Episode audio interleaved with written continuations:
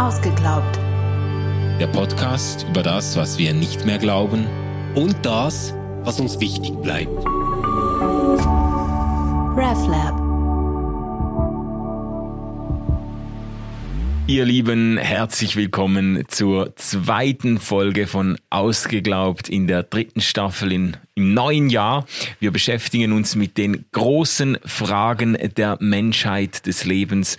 Heute geht's um welche Frage, Stefan? Ja, wir fragen ganz bescheiden, was ist der Mensch? Was ist der Mensch? Der Mensch ist das Wesen, das sich diese Frage stellen kann. Ja, ich glaube, das ist wirklich ein äh, sehr wichtiger äh, Punkt, wenn wir über den Menschen sprechen. Aber lass uns das doch vielleicht ein bisschen ähm, systematisieren am Anfang, bevor wir gleich äh, ja, mit dem Hammer einfahren. Ähm, die, die Frage, was ist der Mensch, was, was, was will die eigentlich, also welche Antwort wäre denn befriedigend darauf? Ich glaube, wir haben in der Tradition zwei große Referenzsysteme, in denen bestimmt werden soll, was der Mensch ist. Das eine ist, dass der Mensch abgegrenzt wird gegenüber dem Tier. Mhm. Also es ist in der Antike zum Beispiel schon äh, ein, ein sehr prominenter Weg zu beschreiben, was der Mensch ist. Man kann dann zum Beispiel sagen, na ja, der Mensch ist eben ein Wesen, das vernünftig ist, das ja. planen kann, das eine Idee von sich hat und die äh, verfolgen und entwickeln kann. Mhm.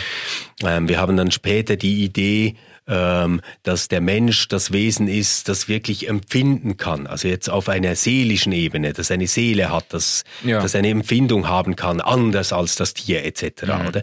Heute ist das ja alles ein bisschen fragwürdig geworden. Also wir, wir sind nicht mehr so sicher ob wir uns wirklich kategorisch äh, von den Tieren unterscheiden. Mhm. Und vor allem sind wir gar nicht so sicher, ob das eine gute Prämisse wäre, um zu leben. Das ist mal so das eine. Das andere Referenzsystem ist ja der Versuch, den Menschen gegenüber Gott abzugrenzen. Ja. Und ihn dort quasi irgendwo zu versorgen und einzuordnen. Mhm, mhm. ähm, und da gibt's ja äh, ganz unterschiedliche und überraschende und folgenreiche Antworten. Man kann das so ganz grob sagen, es gibt das Modell dass die Gottheiten etwas sind, das wir Menschen zu beschwichtigen haben, damit sie uns am Leben lassen oder mhm. ähm, unversehrt lassen oder uns eine Ernte einfahren lassen oder was auch immer. Es gibt dann aber auch die Idee, dass wir quasi Geschöpfe Gottes sind, auf die er ganz besonders achtet, also so etwas wie ein ganz besonders wertvoller Besitz, der so wertvoll ist, dass äh, Gott ihn in die Freiheit entlassen muss und er mhm. dort selbst Erfahrungen machen kann.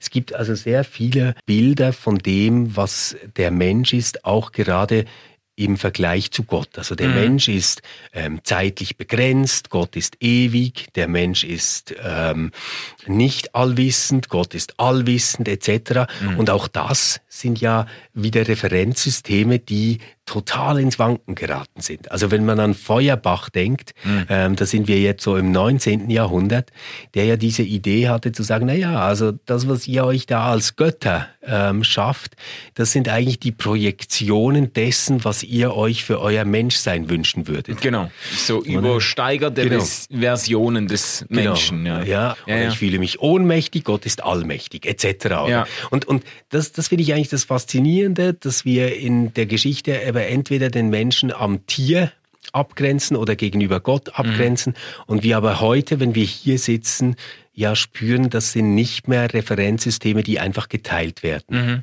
Aber ich finde spannend, diese Zweiseitigkeit finde ich eigentlich interessant und auch hilfreich, Dinge äh, einzuordnen. Also der, der Mensch in der Zuordnung und Abgrenzung von Gott und der Mensch in der Zuordnung und Abgrenzung vom Tier oder vom Rest der Schöpfung. Man spricht ja dann von, von Umwelt, womit man schon, schon gezeigt hat, dass man den Menschen quasi im Zentrum und dann außerhalb von ihm ist dann der Rest und so wahrnimmt. Genau. Also das sind ja, das sind schon interessante Perspektiven, aus denen man den Menschen dann oft gesehen hat.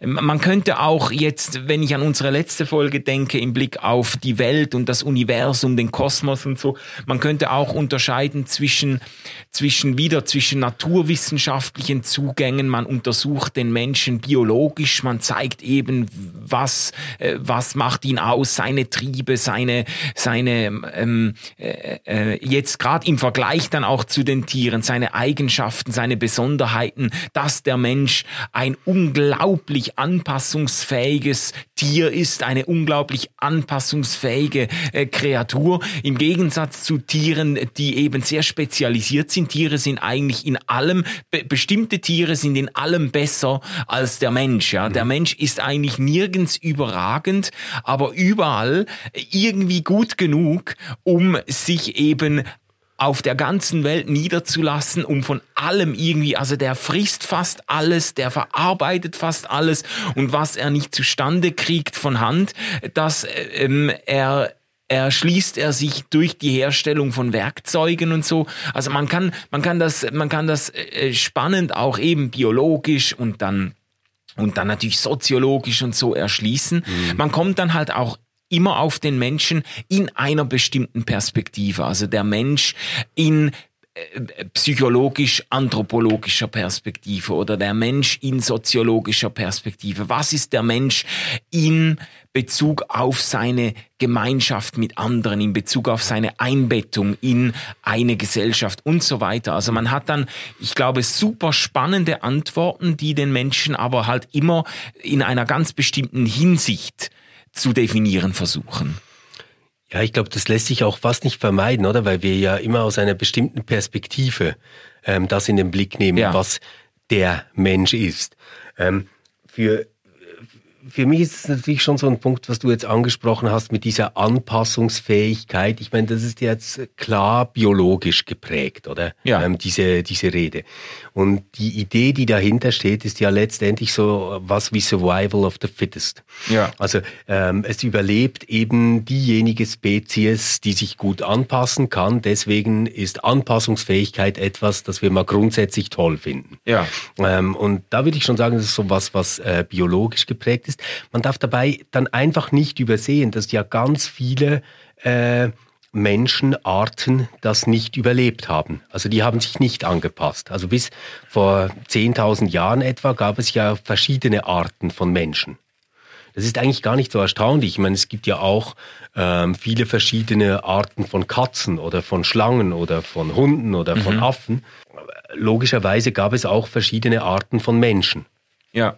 Und man ist da ja nicht ganz sicher, also die äh, Anthropologinnen und Anthropologen, die das erforschen, sind nicht ganz sicher, weshalb sich jetzt quasi unsere Art äh, da durchgesetzt hat, warum es uns heute noch gibt und im, im Unterschied äh, andere zum Menschen Neandertaler nicht, oder? oder? so, ja. Ja, zum Beispiel der Neandertaler, aber ähm, es, es, es gäbe auch äh, andere äh, Hominiden, die äh, gelebt haben und die dann ja ausgestorben mhm. sind.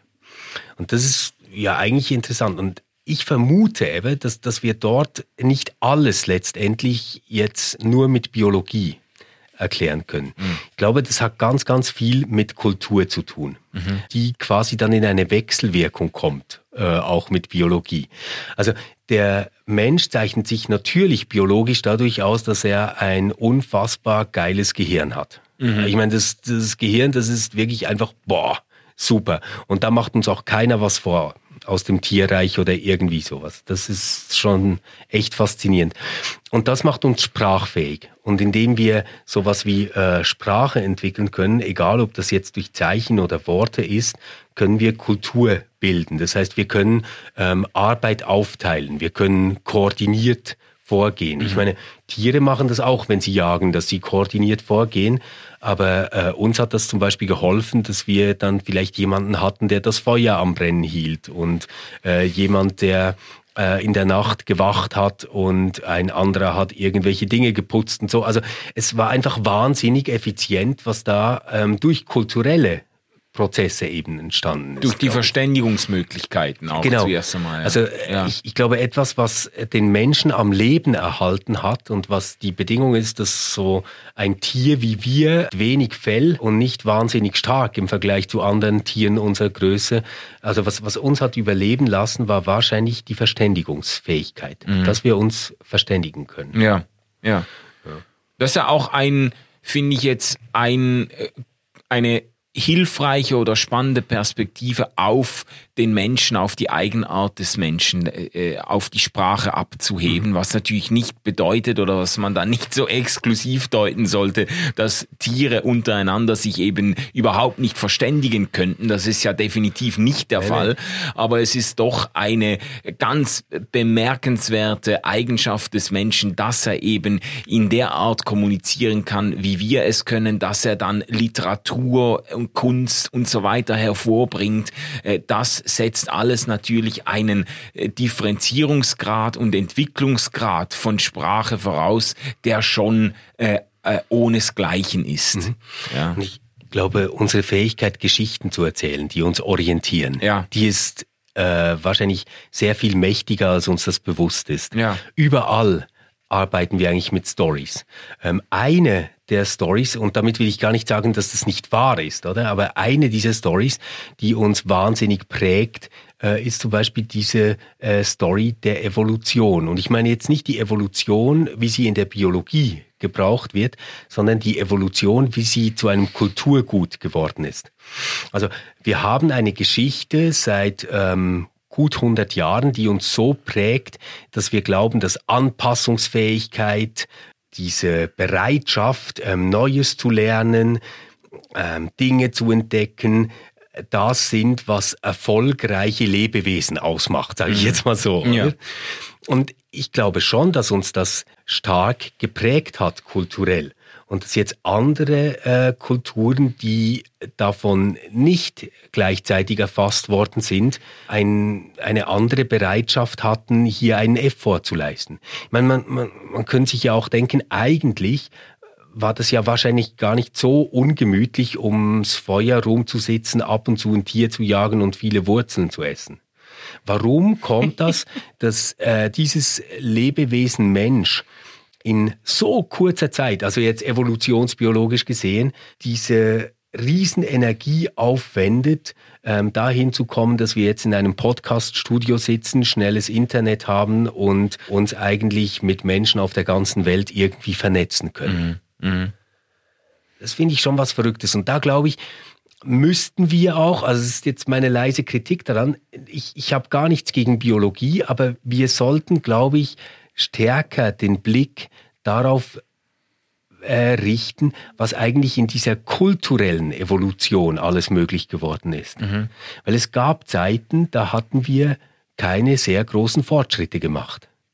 Also in der, in der ganzen Zeit bis 10.000 vor Christus, da war jetzt einfach nicht wahnsinnig viel los. Ja, das ja. muss man wirklich sagen. Und es war eine verdammt lange Zeit. Ja. Also es gab länger Menschen, die ähm, irgendwo mit einem Stein auf einen Stein gehauen haben, als Menschen, die Bücher geschrieben haben und ähm, die eine Gesellschaft quasi hervorgebracht und organisiert ja, hat. Ja, also das ist äh, auf jeden Fall eine bemerkenswerte Entwicklungsgeschichte und eine exponentielle Entwicklungsgeschichte. Also allein so in den letzten 500 Jahren, das ist ja förmlich eine Explosion von Erkenntnissen, von Einsichten, von Errungenschaften, wissenschaftlich, im Ingenieurwesen, in der Technik, überall. Also das ist, äh, das ist wirklich ein exponentielles äh, äh, Wachstum, ein exponentieller Fortschritt. Aber ich finde es auch spannend, jetzt gerade an dem äh, die Ambivalenz des Menschen auch zu zeigen, zu sagen, ja, das ist etwas absolut herausragendes, etwas, was den Menschen auch,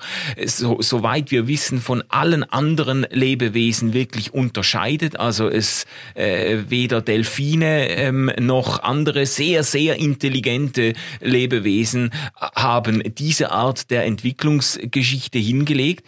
Aber es ist eben, es hat ja auch etwas Ambivalentes. Es ist ja eine Entwicklung, die dann auch teilweise sehr, sehr äh, negative oder lebensfeindliche ja, Eigendynamiken. Die, die Delfine auch bedroht, oder? Exakt, ja genau, die dann zum Aussterben der Delfine führt und so weiter. Ja. Also das, ähm, äh, das ist auch eine Entwicklung. Wir haben ja letztes Mal schon darüber äh, auch äh, gesprochen oder das gestreift, so die, die, die fragwürdige Stellung des Menschen auch in der Schöpfung, die auch theologisch eben interessant ist. Der Mensch als Krone der Schöpfung, aber dann auch eben als derjenige, der das Überleben der äh, Schöpfung nachhaltig gefährdet oder sogar mhm. sein eigenes äh, sein eigenes Überleben. Also es gibt ja es gibt ja diese, dieses Zitat von Mark Twain, das habe ich noch äh, kurz nachgeschlagen. Äh, da sagt er: Gott hat den Menschen erschaffen, als er vom Affen enttäuscht war. Danach hat er auf weitere Experimente verzichtet. Also ähm, es gibt ja auch äh, durchaus ja. eine Berechtigung für eine einen kritischen Blick eben auf den Menschen, gerade im in, unter Verweis auf seine herausragenden Eigenschaften. Mhm. Mir, mir fällt auf, dass dieser kritische Blick in der letzten Zeit populärwissenschaftlich immer wieder in Verbindung mit einer Kritik an der Sesshaftigkeit des Menschen ähm, aufgenommen worden ja. ist. Also Harari äh, mit seinen beiden Bestsellern, also Homo Deus und äh, da die Geschichte des Menschen, Geschichte, kleine Geschichte ja. des Menschen, ähm, das sind ja eigentlich letztendlich so ein bisschen Abrechnungen mit dem sesshaft gewordenen Menschen. Mhm. Ähm, und auch Karel van Schaik mit seinem ähm, vorletzten Buch, die Bibel, ein Tagebuch der Menschheit, war, ah, ja, war genau. das sagt ja eigentlich, naja, also die große Krise des Menschen besteht darin, dass er irgendwann angefangen hat, sesshaft zu werden, Korn anzubauen, ähm, Tiere quasi als Nutztiere zu, zu brauchen und nicht mehr Jäger und Sammler ist. Und das mhm. ist ja so ein bisschen ähnlich wie diese Harari-Story. Und da finde ich so, ja, ja, das ist mir irgendwo schon auch klar, wie man darauf kommen kann, das so zu sehen. Ich finde das ist immer auch bedrohlich nahe am Kitsch. Also sich halt so vorzustellen, dass wir irgendwie mit unseren äh, Blätter- und Lederschürzen durch die Wälder tanzen und ähm, uns an den Schmetterlingen freuen und den ganzen Tag frei haben, hat ja schon was Schönes und wir sind dann sicher eine ganz egalitäre, äh, liebevolle äh, Gesellschaft. Aber was dabei für mich äh, das ja, was, was zu wenig zur Geltung kommt, ist dieser kulturelle Effort, dieser Glanz auch, ähm, der uns Menschen umgibt. Und ich, ich finde, man muss das in der heutigen Zeit stark machen gegen diese sehr ähm, naturalistischen Erklärungs- und Deutungs- und Bewertungsversuche, die kommen. Also ich möchte lieber in einer Welt leben, die jetzt CO2 reduzieren muss, weil wir es zu weit getrieben haben, als in einer Welt zu leben, ähm, in der es äh, keine Literatur gäbe. Ja. Ich finde, es ist komplett sinnlos, ähm, als Mensch, der, der weiß, wie faszinierend das sein kann, dass es Musik gibt, dass es Netflix gibt, dass es Romanliteratur gibt. Ich meine, das ist alles so großartig und so wichtig. Ähm, und sich dann hinzustellen und zu sagen, ja, Jäger und Sammler wäre auch lustig gewesen, denke ich manchmal so, ey, hoffentlich meint ihr das alle nicht ernst. Ja, aber ich habe auch, auch das Gefühl, das ist ja nicht wirklich eine ernsthafte Alternative, die man jetzt verfolgen oder bevorzugen könnte. Ich denke, und lass uns das doch mal versuchen, auch ein bisschen äh, theologisch einzuholen, holen. Ich denke doch, dass diese erstaunliche Entwicklungsgeschichte des Menschen, diesen, dieser Fortschritt, all diese Errungenschaften, das hat doch auch etwas, das eben im Menschen irgendwo angelegt ist. Das ist ja irgendwo auch alternativlos. Also nicht unbedingt, also nicht alternativlos in dem Sinne, dass wir nicht mehr schon hätten lernen können uns, und, und uns an früheren Stellen schon hätten mehr besinnen können auf die Schattenseiten der industriellen Revolutionen und so weiter, aber alternativlos in dem Sinne, dass doch irgendwo im Menschen, und das, das ist, glaube ich, auch biblisch sehr, sehr stark schon verankert, schon in den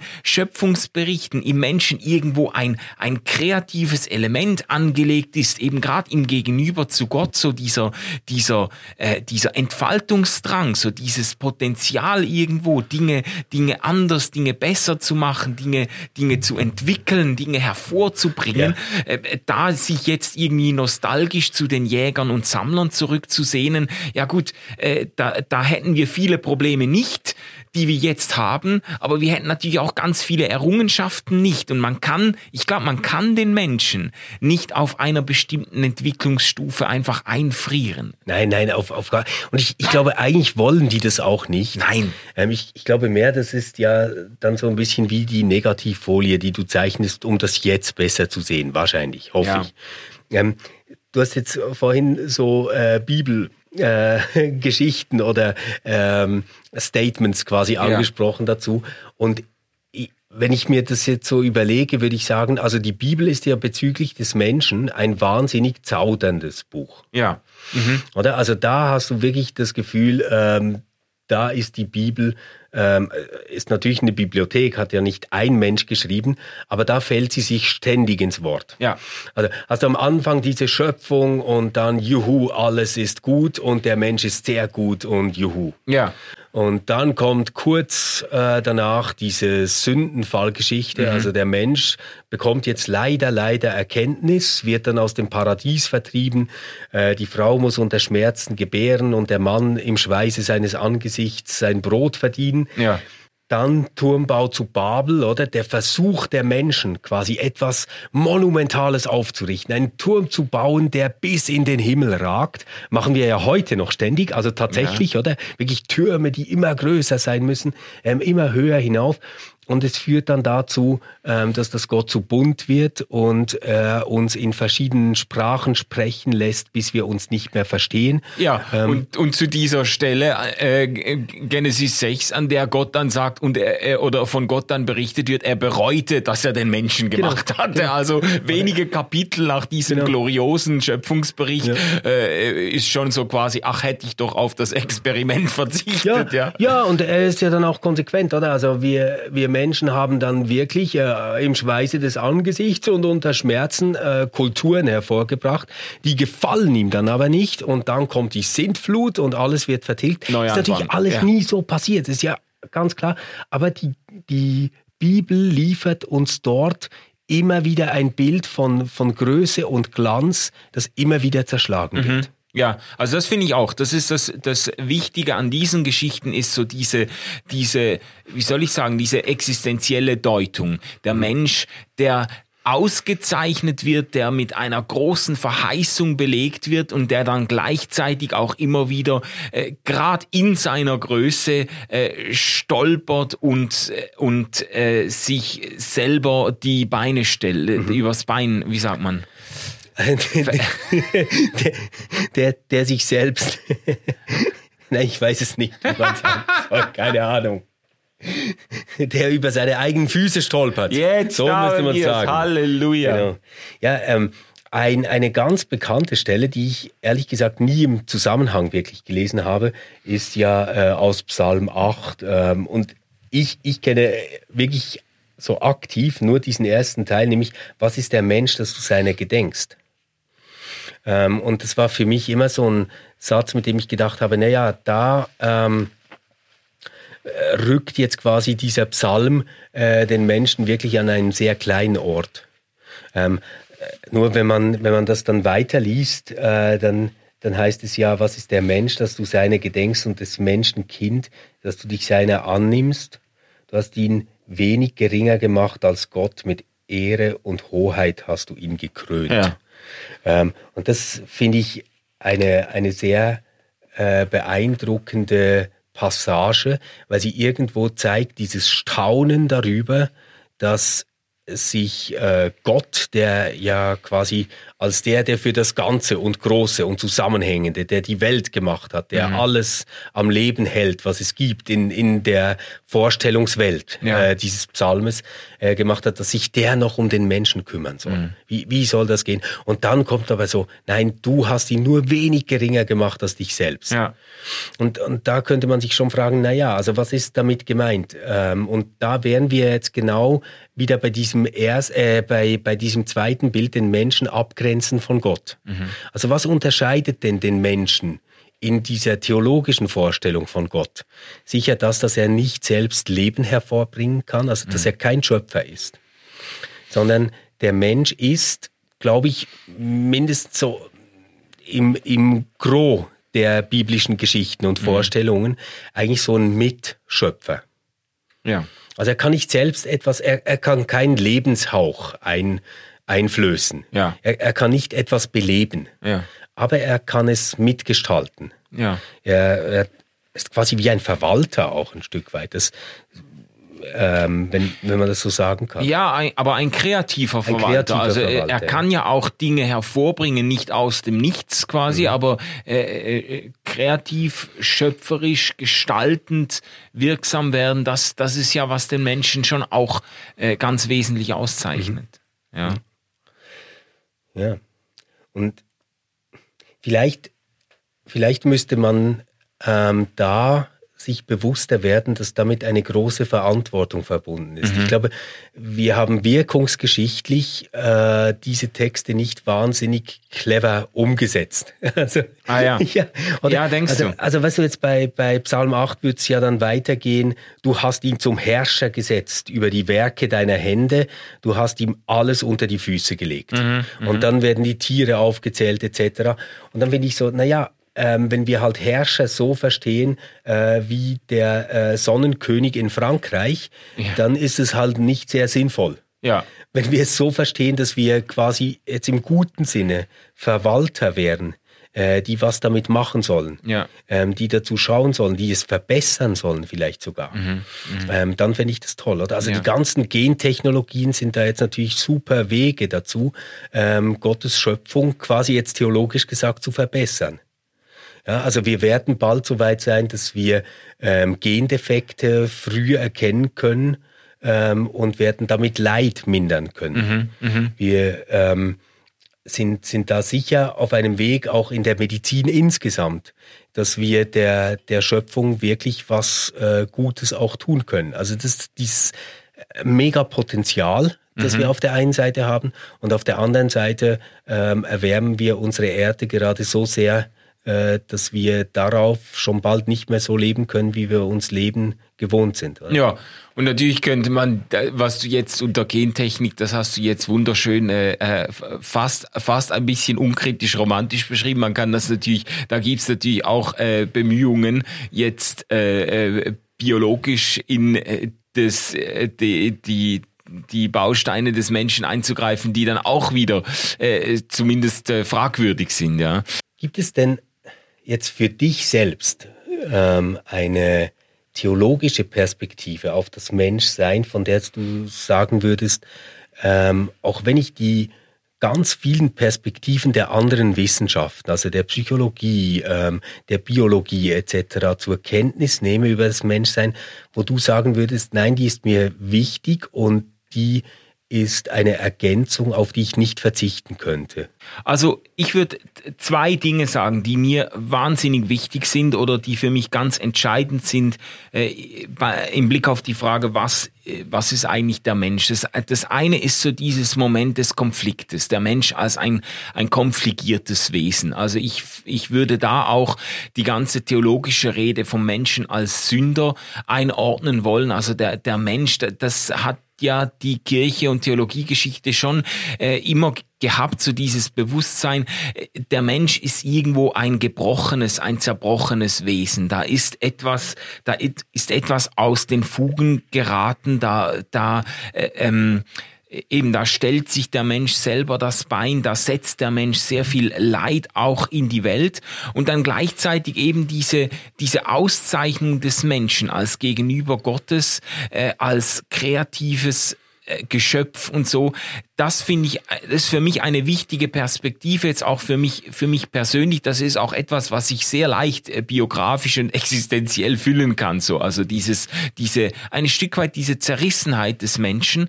Ähm, das ist das eine. Und das andere ist für mich aber noch viel, viel grundlegender. Das wäre diese Bestimmung des, Men des Menschen als Geliebter Gottes. Das ist so, das ist für mich jetzt äh, Römer 8 eine der Königsstellen des Neuen Testamentes für mich so diese, dieser Zuspruch der Liebe Gottes für den Menschen. Nichts kann uns von der Liebe Gottes scheiden, die in Jesus Christus offenbar wurde, ähm, schreibt Paulus dort. Das ist für mich eine ganz, ganz fundamentale äh, Stelle, die auch mir persönlich ähm, sehr wichtig ist, der Mensch als Geliebter Gottes. Das mhm. ist, also wenn es, wenn quasi, wenn, wenn, äh, wenn die Geschichte vorbei ist und das Licht, die Lichter gelöscht werden, dann ist das, äh, das, das, das, woran ich mich auch festhalte. So, ich, mein Leben äh, vor Gott, mein Leben als geliebter Mensch. So, das ist, für mich ist das das Wichtigste, was es über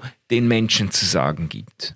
Okay, ich finde das natürlich auch etwas ganz Zentrales überhaupt am, am ganzen christlichen Glauben, am, mhm. am Christentum, was du jetzt gesagt hast. Und gleichzeitig habe ich da tatsächlich immer ein mulmiges Gefühl. Also ich will das jetzt nicht niedermachen, Manu, aber mhm. es geht mir darum, wenn ich, äh, du, du hast ja jetzt gesagt, es steht im Römerbrief 8. Und wenn man diesen Römerbrief von Anfang an liest, dann kann man auch den Eindruck gewinnen, dass man den Menschen zuerst mal ganz zur Sau machen muss.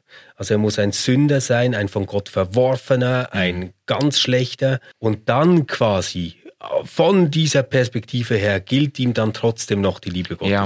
Also er wird zuerst klein gemacht ähm, und, und niedergedrückt. Und ich frage mich einfach, ob das also jetzt nicht das, was du genannt hast, aber es gehört ja doch immer sehr stark zusammen. Mhm. Also zuerst muss ich mich so scheiße fühlen, dass ich mich dann auf die Liebe Gottes nochmal ganz besonders freue.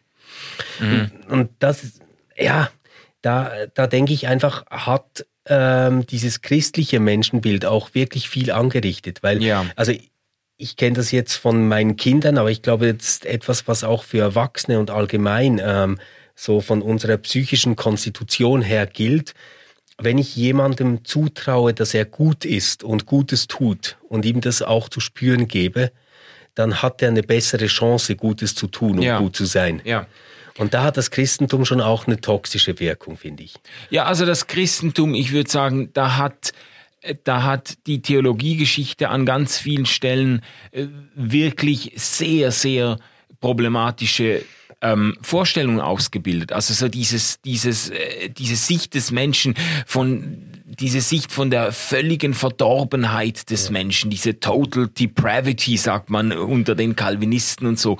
Das ist, aber das ist auch nicht, was ich gemeint habe. Ich glaube ja, ja, auch, ich also ich glaube auch, dass die, die, das Bekenntnis zum Menschen als Geliebter Gottes nicht voraussetzt, dass man ihn eben zuerst als Sünder in die untersten Tiefen der Hölle verdammt. Im Gegenteil, ich glaube, dass der Mensch eigentlich als Geliebter Gottes ähm, erst sich als Geliebter Gottes erst dann verstehen kann, wenn man ihm auch eine Anschlussfähigkeit für Gott zugesteht und nicht ihn äh, ihn äh, so schlecht redet, dass er eigentlich auch für die Liebe Gottes völlig äh, unempfänglich und äh, verloren ist. Ja.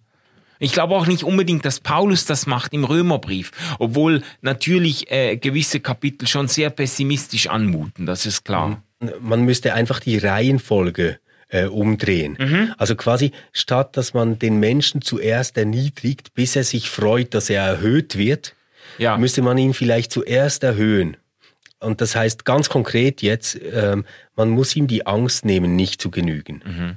Man muss auf das reagieren, dass er ja selbst eigentlich von sich weiß und ahnt, dass er ein Mängelwesen ist, in mhm. jeder Hinsicht. Ja. Er wird sterben, er wird nicht seinen Ansprüchen genügen, er wird nicht alles zu Ende bringen können, was er tun will. Ja. Und wenn man als Mensch diese existenzielle Grundangst davor verliert, dann glaube ich, hat man auch offene Augen für das, wo man wirklich Defizite hat, wo man anderen Menschen etwas schuldet, wo man der Welt etwas schuldet, ja. wo man dann, wenn man den Begriff brauchen will, auch vielleicht dem Ganzen, dass diese Welt ist, nämlich Gott, etwas äh, schuldet. Und, und für, für, für mich ist da tatsächlich ähm, das, das Alte Testament unheimlich wertvoll. Also wenn mhm. ich an Psalm 139 denke, diese, ja. diese verrückte Idee, dass äh, Gott meine Nieren gebildet hat, dass er jedes ähm, Haar auf meinem Haupt gezählt hat, als ich noch im Mutterleib war. Gut, ja. da sind sie ja dann nicht so viele, gell? ähm, das das, das finde ich so unglaublich. Also, dass, dass äh, diese Idee da ist, dass derjenige, der für alles zuständig ist, sich nicht so wichtig ist oder ja. mich so wichtig findet, dass er alles von mir weiß, ja. mich überall begleitet und es nichts gibt, wo ich aus ihm herausfallen kann. Ja.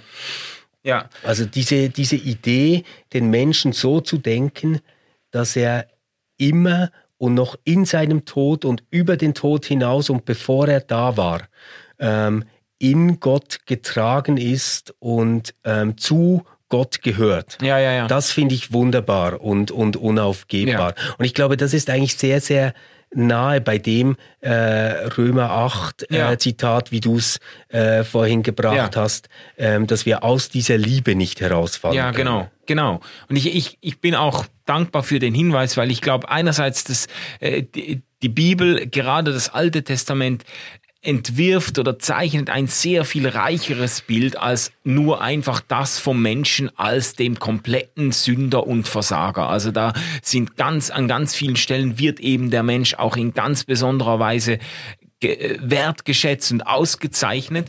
Und es ist äh, ganz wichtig, finde ich jetzt äh, ähm, festzuhalten, dass eben in der Art und Weise auch, wie man theologisch und kirchlich über den Menschen spricht, dass man eben nicht in diese Falle tappt und das Gefühl hat, man muss den Menschen zuerst schlecht machen, um ihn dann irgendwie in die Lage zu versetzen, die Liebe Gottes besonders bitter nötig zu haben oder so. Das ist ja, das ist schon auf weiten Strecken eine evangelistische, missionarische Strategie gewesen, dass man das Gefühl gehabt, äh, gehabt hat, äh, zuerst muss ich dem Menschen seine völlige Sündhaftigkeit andemonstrieren, damit er überhaupt merkt, wie sehr er die Liebe Gottes nötig hat. Ich halte das für eine verwerfliche äh, ja. Strategie. Und ich, ich glaube auch, dass sie wirklich zutiefst dem entgegensteht, was wir glauben können, was eigentlich Jesu Botschaft war ja. an die Welt. Weil Jesus hat nie gesagt, hey, ähm, ihr seid sowieso irgendwie alle moralisch voll am Ende. Ähm, kommt einfach zu mir, ich erlöse euch. Mhm. Das, das war nie sein Ding. Der hat keine Jesus Friendship Tickets verteilt, sondern was, was er eigentlich gesagt hat, ist, ihr könnt euch Sünden vergeben, ihr könnt in Frieden zusammenleben, ihr ähm, könnt hier verbindliche äh, Abmachungen treffen, die sogar Gott im Himmel respektieren wird. Also was ihr ja, bindet ja. auf Erden ist gebunden ja. im Himmel und was ihr löst ist gelöst im Himmel. Ähm, das ist eigentlich eine Art von riesiger Macht, die er dem Menschen zuschreibt und riesige Verantwortung und die äh, diese äh, verrückte Idee, dass wir uns vergeben können, dass dass wir ähm, Frieden und und Leben untereinander bewahren können unter uns Menschen. Ja. Die, die finde ich äh, wirklich großartig, aber die geht natürlich dann kaputt, wenn ich immer an Erlösung denke. Oder Erlösung ist quasi so, ähm, der Prediger steht da und zählt dir auf, was du für ein schlimmer Sünder bist und jetzt musst du dein Leben nur noch Jesus übergeben und dann ist alles auf Null. Mhm ja, ähm, dann kann man ja schon auf den Gedanken kommen, gut, warum habe ich vorhin nicht noch mindestens diese 16 Dinge getan, ähm, die auch noch Spaß gemacht hätten, oder? Aber darum geht es, glaube ich, wirklich nicht im christlichen Glauben, mhm. sondern es geht darum, dass wir ähm, nicht von der Welt erlöst werden, sondern uns in der Welt versöhnen lassen. Mhm. Ja. Und, und das ist ein Prozess. Also der, der Prozess, der für mich wichtig ist als Mensch, also wenn ich es in einem Satz sagen soll, wäre das, ähm, ich möchte dem Menschen, wie er in Jesus Christus als Möglichkeit begegnet, immer ähnlicher werden. Mhm.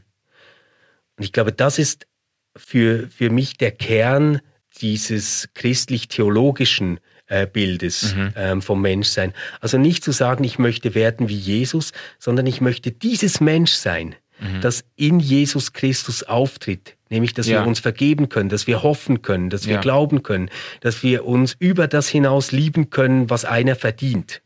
Ja.